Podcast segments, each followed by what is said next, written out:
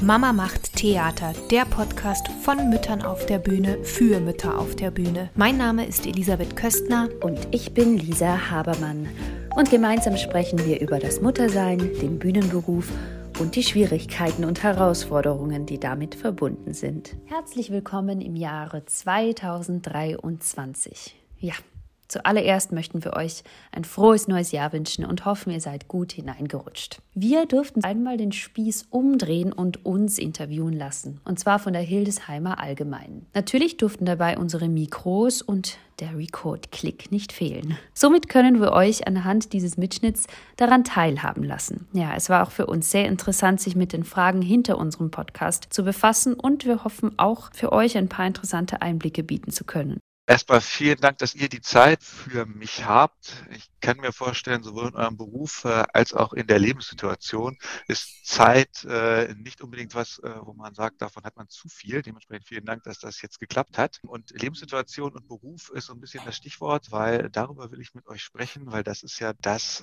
worüber ihr diesen Podcast macht. Also sprich, davon zu erzählen, wie es halt eben ist, wenn man am Theater arbeitet, beziehungsweise sogar auf der Bühne aktiv ist und das Ganze dann mit Familie unter einen Hut zu bringen. Beruf und Familie oder Vereinbarkeit von Beruf und Familie ist ja sowieso ein Schlagwort, was jeder Personaler bei sich auf der Kaffeetasse geschrieben hat. Aber es könnte ich mir vorstellen, in eurem Metier wahrscheinlich nochmal eine andere Herausforderung. Vielleicht für die Leute, die die erste Ausgabe von dem Podcast nicht mehr im Kopf haben, ihr nochmal ganz kurz umreißen könnt. Was war denn für euch dann die Initialzündung und der Impuls zu sagen, wir machen jetzt diesen Podcast? Eigentlich hat, ähm, hat Lisa das vorgeschlagen, nachdem wir viele Sprachnachrichten ausgetauscht haben während ähm, des Wochenbetts. Also wir haben gleichzeitig ja quasi Kind bekommen und haben vorher schon den Kontakt irgendwie wieder aufleben lassen. Wir kennen uns von der Bühne, weil wir uns eine Rolle geteilt haben in Nordhausen. Und dann haben wir wirklich minutenlange Sprachnachrichten ausgetauscht und dann meinte Lisa, eigentlich müssten wir doch einen Podcast machen. Kurze Nachfrage. Äh was für eine Rolle habt ihr euch geteilt in Nordhausen? Wir haben Dracula gespielt von Wildhorn, das Musical, und durften die Mina gemeinsam da singen. Das ist ja öfter mal so, dass man einfach, dass sich Termine überschneiden und äh, das ist einfach Repertoire im Musical, ja, wo es ein paar Frauen gibt im deutschsprachigen Raum, die das singen können. Und in dem Fall hat es uns beide getroffen, dass wir das da in einem Haus zusammen übernehmen konnten. Du kanntest das Stück dann hier noch aus Hildesheim. Genau, und Lisa hat es in Leipzig gesungen. Also ihr habt euch lange Sprachnachrichten äh, hin und her geschickt und irgendwann hast, hast du, Lisa, gesagt, äh, lass uns da einen Podcast draus machen. Äh, wie war die Reaktion äh, von Elisabeth? Ja, eigentlich war es Scherz gemeint. Ich habe gesagt, eigentlich, weil ich schon so lange ge gequatscht hatte ähm, und mir das schon beinahe unangenehm war, habe ich gesagt, eigentlich könnte ich dir direkt jetzt hier also einen Podcast mit dir eröffnen. Und daraufhin meinte Elisabeth, ich finde, das ist eigentlich echt eine gute Idee. Lass uns das doch mal machen. Und ich war total begeistert. Ich fand das auch richtig schön, die Idee. Ähm, weil ich auch das Gefühl habe, dass da großes Interesse da war und man ja Kolleginnen findet, einige Kolleginnen findet, die sich ähnliche Fragen stellen wie wir. Und genau, und so ist es dann entstanden. Warum, Elisabeth, war das dann bei dir, das war, wir haben es jetzt ja gehört, eigentlich als, als Scherz gemeint war. Warum äh, war dann aber bei dir trotzdem dieser Gedanke, dann halt zu sagen, wir nehmen jetzt diese private Kommunikation und vielleicht interessiert das ja auch tatsächlich Leute über äh, unsere Zweiwegkommunikation hinaus? Also ich glaube, dass schon eine größere Brisanz ist, wenn man diesen Beruf ausübt und sich die Frage stellt, ob man Familie gründen möchte oder nicht.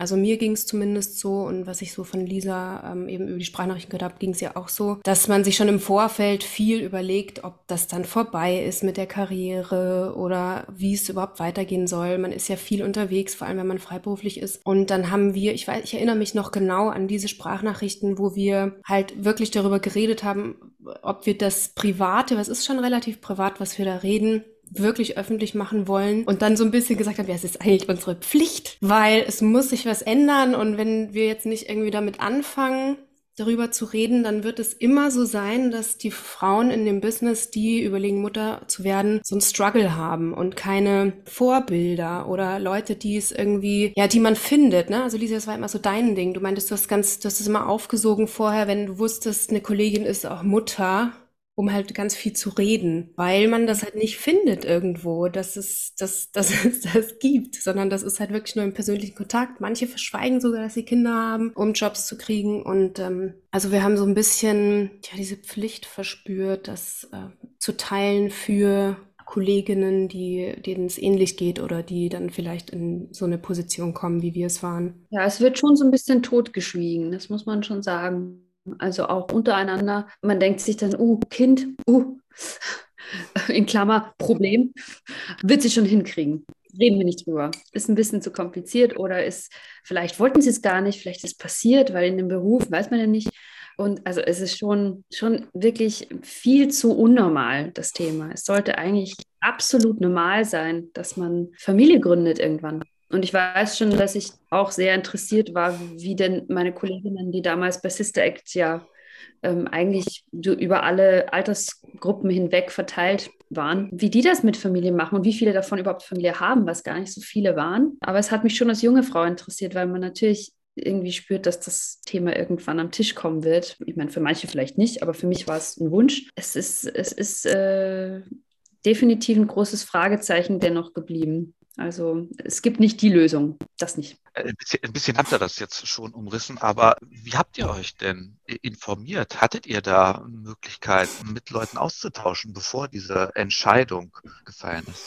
Ja, das waren vor allem private Konversationen. Also ich kann mich, äh, also bei mir hat der Prozess ungefähr so zwei Jahre gedauert wo, wo ich dann wirklich jeden Tag, also kennt ihr vielleicht, ne, wenn man in so einem Prozess ist und es gibt ein Thema, dann denkt man jeden Tag darüber nach. Und wo das so intensiv war, ähm, habe ich dann mir Frauen gesucht, die sowohl keine Kinder hatten und sag mal so in dem Alter waren, wo es auch nicht mehr passiert, oder halt Kinder hatten. Und dann waren das wirklich private Konversationen. Also es, wie bei Lisa, glaube ich, war das ähnlich, dass man halt auf die Suche ging am Theater. Und wenn halt jemand so sagte, hey, ich habe übrigens drei Kinder und dann die einen sind Zwillinge, war man so, aha, okay, dann erzähl doch mal das ist ja spannend, wie ging denn das? Oder halt eben, äh, ich habe keine Kinder, mir geht super gut mhm. und ich vermisse das auch nicht, war auch für mich, da habe ich auch viele Gespräche geführt, weil sowas hatte ich zum Beispiel jetzt aus meiner Kindheit, hatte ich überhaupt gar keine Role Models von Frauen, die keine Kinder hatten, sondern ich bin schon in so einem Kontext aufgewachsen, wo, wenn man 40 plus war, ohne Mann und Kind,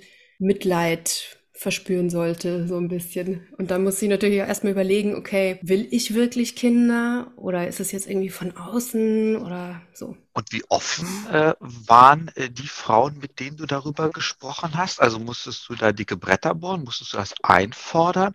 Oder war da schon eine Offenheit da, wenn du die Frage ähm, gestellt hast oder wenn du das Interesse signalisiert hast? Also bei denen, die das auch gesagt haben, ne, also das ist ja erstmal der Punkt, äh, dass man dass schon, dass die Frau schon öffentlich irgendwie sagt, ich fahre nach Hause und sehe meine Familie, die waren sehr, sehr offen. Und ich weiß aber auch, dass es Kolleginnen, dass ich Kolleginnen hatte, die Kinder hatten und da wurde das nie erwähnt natürlich, da habe ich natürlich auch nicht, habe ich nicht nachgefragt. Ne? Also die, die es eh schon sagen, habe ich das Gefühl bekommen, geben es sofort immer gerne weiter. Die, die ich habe auch sagen. zum Beispiel erlebt von Kolleginnen, die, die wie so mh, mm, Amazonen genau ins Konträre gehen und sagen, ja, ja, krieg Kinder, es macht Spaß, ist super. Kinder sind toll kriegt Kinder. Weißt du, so, so richtig so, mach, mach, mach, mach, mach. Einfach damit man überhaupt nicht dahin kommt, dass man da so ein Thema draus macht und dass man sagt, das ist aber schon anstrengend in dem Beruf, weil das ist natürlich klar, dass es anstrengend ist in dem Beruf. Und ja, ich habe auch ähm, Kolleginnen kennengelernt, die haben dem gar keinen Raum gegeben. Vielleicht ist das auch gar nicht so unklug, weil wenn man das irgendwie spürt, ja, dann kann man ja auch drüber reden, wenn man Probleme hat mit, mit Freundinnen oder mit Kolleginnen. Aber ja, vielleicht ist es auch ein Weg von vornherein, das alles zu beleuchten. Und ich habe schon auch bemerkt bei Kolleginnen, die kinderlos waren, dass das Thema schon auch ein sehr delikates sein kann, wo man dann schon irgendwie sucht, ist das gerade das richtige Umfeld? Ist der Moment passend? Also ich weiß noch, als ich tatsächlich gerade schwanger war, aber noch in der Zeit war, wo man nicht drüber spricht oder die wenigsten, jedenfalls in, in, äh, an der Arbeitsstelle noch nicht. Und da war ich sehr, selber noch sehr im Prozess des Verstehens, was jetzt da gerade passiert und habe eine Kollegin gefragt, die eben kinderlos ist und wollte irgendwie, ja, wahrscheinlich wollte ich eine Bestätigung dafür haben, was ich gerade mache, so dass ich das so entschieden habe. Und es war auch wirklich so, dass sie sagte, wahrscheinlich würde ich jetzt nochmal die Chance kriegen, wahrscheinlich hätte ich gerne Kinder ja, früher bekommen. Jetzt ist es für mich hm, vorbei. Aber könnte ich es nochmal machen, würde ich es anders machen. Und das sind, glaube ich, schon, das ist schon ein großer Prozentsatz auch in, im, ja, im Musikgeschäft, weil das einfach äh, ja, ein großes Angstthema ist, was dann mit mir und mit meiner Leidenschaft passiert, weil dieser Beruf so viel von einem verlangt an Aufmerksamkeit, an Input, an ja, am Ball bleiben, weiter üben. Ich weiß nicht, wie es dir geht, Elisabeth, aber ich finde es schon einen krassen Einschnitt, ähm, was, was dieses ja, diese Aufopferungsgabe, die man für seinen Beruf hat, betrifft, hat man nicht mehr so die Kapazität. Und vor dem haben viele Künstlerinnen Angst, die da verbrennen und so viel hergegeben haben, dass das auf einmal weg ist. Ich kann das vorher bestätigen. Also was sich komisch anfühlt, ist, dass man nicht mehr zu 100 Prozent Theater lebt, sondern halt auch Familie. Und das ist man nicht gewohnt, weil davor ist halt, atmet man Theater ein und ähm, muss dann quasi jetzt, um beides zu haben, sehr viel effektiver mit der Energie umgehen, die man auf Familie und Theater verwendet. Wenn ich mir so die Episodenzahl ähm, bzw. Episodenüberschriften äh, bei euch angucke, dann ist das ja ein äh, sehr, äh, einfach ein langer Prozess ist, aber auch ein Thema mit vielen Facetten. Also halt eben so von der ersten Entscheidung über dann die Entscheidung, wie kommuniziere ich, wie spreche ich mit meinem Arbeitgeber, bis dann halt eben dann zur Schwangerschaft, wie verändert sich der Körper, wie verändert sich Stimme. Und dann halt natürlich halt eben die Frage, wie geht es dann weiter? Also wie steige ich wieder in den Beruf ein und wie bringe ich das Ganze unter einen Hut? Also das heißt, das sind so ein bisschen die Themen, die ihr behandelt. Ähm, was würdet ihr sagen? Aber was ist der Grundtenor, ähm, den ihr mit diesem Podcast vermitteln wollt, über diese reinen äh, Informationen hinaus? Also vorhin fiel so das Wort Role Models. Ist das so ein bisschen was, dass ihr damit auch, ohne euch jetzt was im Mund legen zu wollen, aber dass ihr halt eben auch einfach mal zeigen wollt, es geht halt eben auch tatsächlich? Ich weiß gar nicht, ob es darum geht, zu zeigen, dass es geht, sondern wir sind ja auch selber mit drin. Also es war für uns auch generell klar, dass wir nicht wissen, wohin die Reise geht, aber wir wollen die Möglichkeit schaffen, dass man teilhaben kann und einfach bestimmte ja, Denkprozesse auch miterlebt, Fragen, die wir uns stellen, Problematiken, auf die wir stoßen.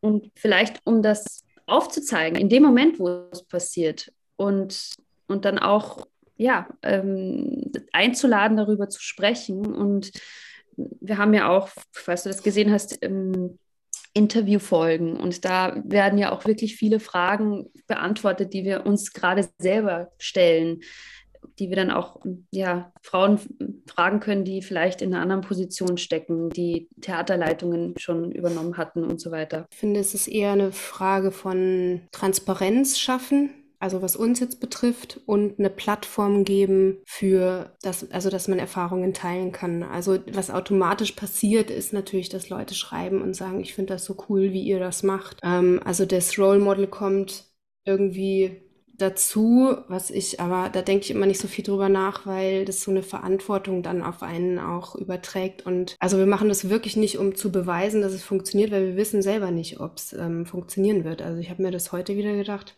als ich geskypt habe oder halt Videotelefoniert habe mit dem Rest der Familie, dass ich dachte, boah, kann auch gut sein, dass man in einem halben Jahr sagt, hey, das passt nicht zusammen. So, das wissen wir, glaube ich, beide selber nicht, wo es hinführt. Aber wir haben gesagt, wir machen diesen Weg mal transparent. Für wen würdet ihr sagen, macht ihr dann den Podcast? Also habt ihr da eine ganz konkrete Zielgruppe, dass er sagt, wir machen das für Leute, die in unserem Alter, vielleicht auch in unserer Situation, also es heißt ja auch äh, der Podcast von Bühnenmamas für Bühnenmamas. Jetzt kann ich dazu sagen, ich äh, habe den ja auch entdeckt und ich habe ihn auch gehört und äh, auf mich trifft das tatsächlich nicht zu. Also äh, man holt damit ja scheinbar auch andere Leute ab. Aber wie ist das bei euch? Für wen macht ihr diesen Podcast? Alle denen, der was gibt. also mir, mir ging es halt auch so, dass ich als ich ja für mich entdeckt habe, dass ich Mutter werden möchte, dass ich bei jeder Frau, auch äh, Schauspielerin, die mich interessiert haben, sofort mein Handy in der Hand hatte und geguckt habe, wie ist die Privatsituation? Hat die Kinder? Oh mein Gott, wie toll sie hat Kinder. Wie, wie macht die das? Und es gibt einfach sehr wenig Informationen da draußen, weil ähm, klugerweise die Menschen auch sehr privat sind, vor allem Menschen des öffentlichen Lebens sehr ihr Privatleben schützen und das ist auch schützenswert und wichtig, aber dementsprechend entsteht da so ein, so ein Leerraum, der vielen anderen jungen Frauen vielleicht helfen würde, den zu überbrücken. Und vielleicht können wir diese Lücke ein bisschen schließen, indem wir uns entschlossen haben, ähm, unser Privatleben so ein bisschen einsichtiger zu machen, weil es einfach Teil des Berufs ist, gezwungenermaßen. Du kannst die halt nicht trennen voneinander. Ja, also ich weiß, dass einfach mir persönlich so ein Podcast unheimlich viel gegeben hätte und ich hätte das aufgesogen, einfach um, um zu spüren, ich bin nicht allein mit meinen Fragen. Also unsere Motivation war schon das, was als Untertitel da steht, das aufzunehmen für andere Frauen, die den Beruf ausüben. Aber es ist schon eine Tatsache, dass die Zielgruppe oder dass der Zieloutput sich extrem erweitert hat. Ne? Also dass echt viele Leute, die überhaupt nicht, da, nichts damit oder im entferntesten Sinne was damit zu tun haben oder vielleicht da durchgegangen sind. Das habe ich jetzt auch schon öfter mitbekommen. Ne? Und zum Beispiel Puppies, aber andere Generationen, die da irgendwie auf den Podcast gestoßen sind und dann mich irgendwie darauf ansprechen. Das ist, finde ich, nochmal spannend, wenn das Leute aus einer anderen Generation sind, also älteren Generationen, die sagen, ja, okay, vor 20 Jahren war, gab es das halt überhaupt nicht dass man darüber gesprochen hat. Also im Nebenfakt wollen wir natürlich schon auch irgendwie so ein bisschen Theatermacher und Macherinnen ansprechen, aber es ist nicht jetzt die Hauptaufgabe von dem Podcast irgendwie zu sagen, bezieht doch mal in euren Leitungsfunktionen bei euren Entscheidungen auch Familie mit ein bei den Mitarbeitenden. Ne? Also du hast vorhin ja die Personaler erwähnt und so. Das ist jetzt nicht unsere Hauptzielgruppe. Da würde der Podcast anders ausschauen. Dafür gibt es ja auch einen Verein. Das stimmt. Genau. Seid ihr in dem auch? Ja, ich bin. Bist du drin auch, Lisa, jetzt? Oder? Nee, aber es steht ganz, ganz oben auf meiner To-Do-Liste für 2023. ich bin sogar Gründungsmitglied tatsächlich. Ich war bei dem ersten Treffen, da muss man ja, ähm, man braucht ja so und so viele Unterschriften und Anwesende, um einen Verein zu gründen. Und da steht auch mein Name mit drauf. Ja, genau. Aber auch da ist es halt total spannend, weil ich sage mal, da gibt es so verschiedene ähm, Flügel. Ne? Es gibt die, die wirklich sagen, wir müssen das System verändern und die auf den Pott setzen und sagen, hier, das ist die Liste, die jetzt in eurem Betrieb umsetzen müsst, dass es familienfreundlich ist. Und es gibt die, die halt sagen, nee, wir brauchen einfach eine größere Öffentlichkeit, dass es sich automatisch ändert. Das sind übrigens die Bühnenmütter. Kriegt ihr Rückmeldungen auf eu euren Podcast? Und wenn ja, wie sehen die aus? Elisabeth, du hast das eben schon so ein bisschen angesprochen, aber äh, welche Rückmeldungen gibt es, wenn es Rückmeldungen gibt? Ich kriege Nachrichten von Kolleginnen, die jünger sind als ich, die sagen, äh, sie finden es ganz, ganz toll, eben zu sehen, dass es geht.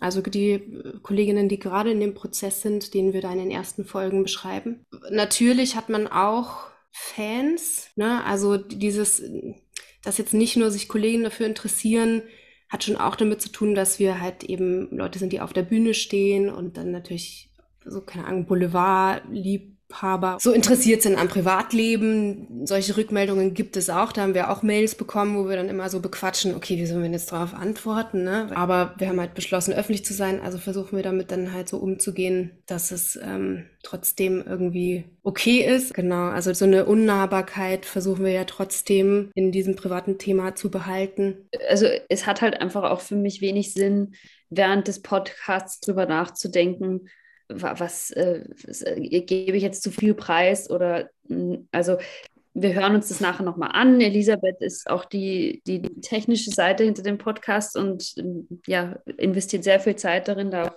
wirklich einen schönen Schnitt zusammenzukriegen.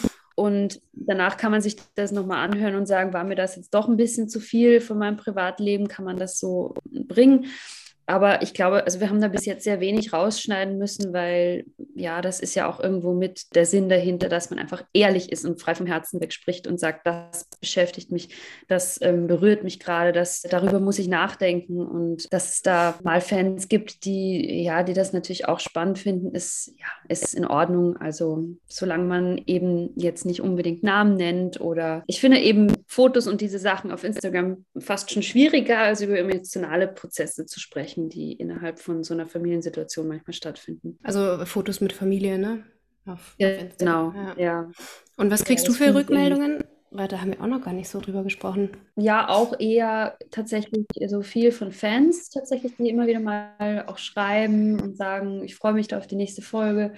Ähm, aber auch Kolleginnen, aber die man dann wirklich face-to-face -face trifft. Also so, mhm. wenn da wirklich menschlicher Kontakt dann stattfindet, wo ich auch sehr oft verblüfft bin, dass der Podcast da gelandet ist oder mhm. so weit schon gekommen ist. Und doch so, so ja, einen großen Radius mittlerweile gefunden hat. Das freut mich dann sehr. Und eben teilweise sogar männliche Kollegen, was ich wirklich auch sehr schön finde. Das steht ja auch irgendwo bei uns in der Zukunft auf dem Plan, dass man mal da eine Folge drüber macht, über die, die Papas und die Männer an unserer Seite, weil ohne die geht es ja nun mal wirklich in meinem Fall gar nicht. Also wäre er nicht da, wird es auch irgendwie gehen müssen, aber er, fühlt sich sehr unentbehrlich an. und den wird auch eine Folge. Mal eine ganz technische Frage, denn jetzt, äh, wo wir so ein bisschen äh, eben gerade beim Emotionalen waren, äh, das ist eben schon erwähnt, äh, Elisabeth übernimmt die Produktion, also den Schnitt äh, und äh, wahrscheinlich auch das äh, Mastering so im äh, Großen. Aber wie nehmt ihr diesen Podcast denn auf? Weil ohne jetzt so viel zu verraten, da haben sich schon zwei gefunden für so einen Podcast, die ähm, im deutschsprachigen Raum weiter wahrscheinlich nicht auseinandersitzen könnten. Das stimmt. Also Lisa lebt im Moment in der Nähe von Köln und ich bin eben irgendwie Hildesheim, Hamburg, Norddeutschland unterwegs, aber wir sind auch also immer mal woanders. Also Lisa ist eben dann mal in Wien oder eben bei Familie oder. Also wir machen das über natürlich Internet und haben keinen speziellen, kein spezielles Podcast-Programm, sondern nehmen über Zoom, das wahrscheinlich alle während der Corona-Pandemie gut kennengelernt haben, auf und dann ziehe ich da das Audio raus. Also wir sitzen an verschiedenen Orten und haben gesagt, gut, das Thema ist so brisant, also ist uns jetzt sozusagen die Qualität erstmal nicht wichtig. Wir wollen jetzt einfach mal anfangen, darüber zu reden. Und wenn es dann mal rauscht oder wenn wir zum Beispiel auch Talkgäste oder eben Gästinnen haben, die dann nicht das Equipment haben, ist das für uns auch okay, weil der Inhalt zählt. Manchmal hat man dann ja auch äh, Internet-Schwachstellen und das ja, kann dann auch noch hingehen genommen werden. Wie viel Zeit ist das, die ihr so in den Podcast oder in eine Folge investiert? Also wir haben gesagt, dass wir uns immer so an 20 Minuten eigentlich orientieren für das Gespräch, was sehr wenig ist. Und äh, meistens kommt eine Interviewfolge, nur die Aufnahme so auf 35 bis 40 Minuten und die Nachbearbeitung dauert so drei Stunden. Da ist aber noch nicht mit drin, dass wir uns abwechseln mit Intro und Outro aufnehmen. Genau. Und es kommt total darauf an, wenn wir Sachen mit Gästen aufnehmen, dann ist es jetzt auch schon vorgekommen, dass ich halt dann was hinschicke und dann kommt zurück, ich hätte gerne, und dann kommt eine Liste, was alles rausgeschnitten werden soll oder so. Das hat, genau. Und dann ist natürlich auch noch ein bisschen mehr Nachbearbeitung. Aber im Ganzen würde ich sagen, so fünf Stunden für eine Folge. Also es ist wirklich so raus damit. Ist nicht, nicht viel Zeit, ne? Habt ihr euch ein Ziel gesetzt, bis wann ihr den Podcast noch machen wollt? Oder wenn nicht, wie lange könnt ihr euch denn noch vorstellen, äh, den Podcast zu machen? Ja, also solange noch, noch Themen sich, sich aufzeigen, denke ich mal. Also es kommen schon immer wieder wirklich Themen auf den Tisch, wo wir sagen, dass das würde definitiv eine Folge wert sein und füllen. Und da sind noch schon einige auf der Liste, zumal wir gerade erst ja wieder anfangen, so richtig in den Beruf reinzustarten, was ja auch mit eigentlich Hauptthema des Podcasts ist. Wir haben uns jetzt noch nicht, ich möchte jetzt auch nicht vorgreifen, Elisabeth, aber ich, wir haben uns jetzt noch nicht wirklich groß Gedanken über das Ende des Podcasts gemacht. Und ich denke, es liegt auch daran, dass, wie gesagt, jetzt auch eine spannende Phase ähm, gerade startet, in der es um die eigentlichen Themen geht. Wie macht man das mit dem Beruf? Genau, also wir hatten eine Mindmap ganz am Anfang gemacht und die hat sich sehr orientiert an dem ersten Babyjahr. Also die Themen von den ersten neun Folgen entsprechen eigentlich so ein bisschen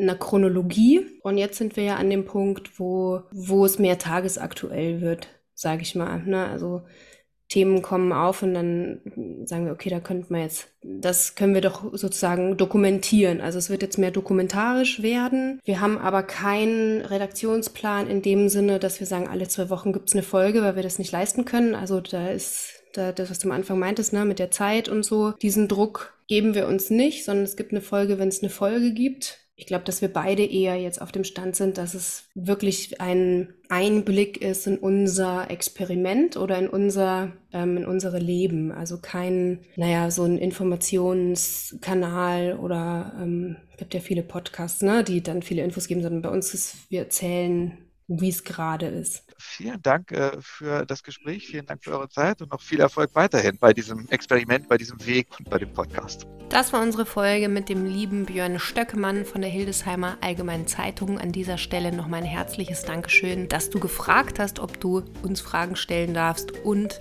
noch mehr, dass du dich dazu bereit erklärt hast, auch in dieser Form veröffentlicht zu werden. Wir hoffen, dass euch das Gespräch ein wenig Hintergrundwissen darüber gegeben hat, warum wir überhaupt angefangen haben mit dem Podcast und wir würden uns natürlich sehr über eine Bewertung dieser Folge freuen auf der jeweiligen Plattform, wo ihr uns zugehört habt. Und wenn ihr Fragen und Anregungen habt, dann schreibt uns gerne an mamamachttheater.kontakt.de. Das nächste Mal gibt es dann wieder eine Folge von Lisa und mir.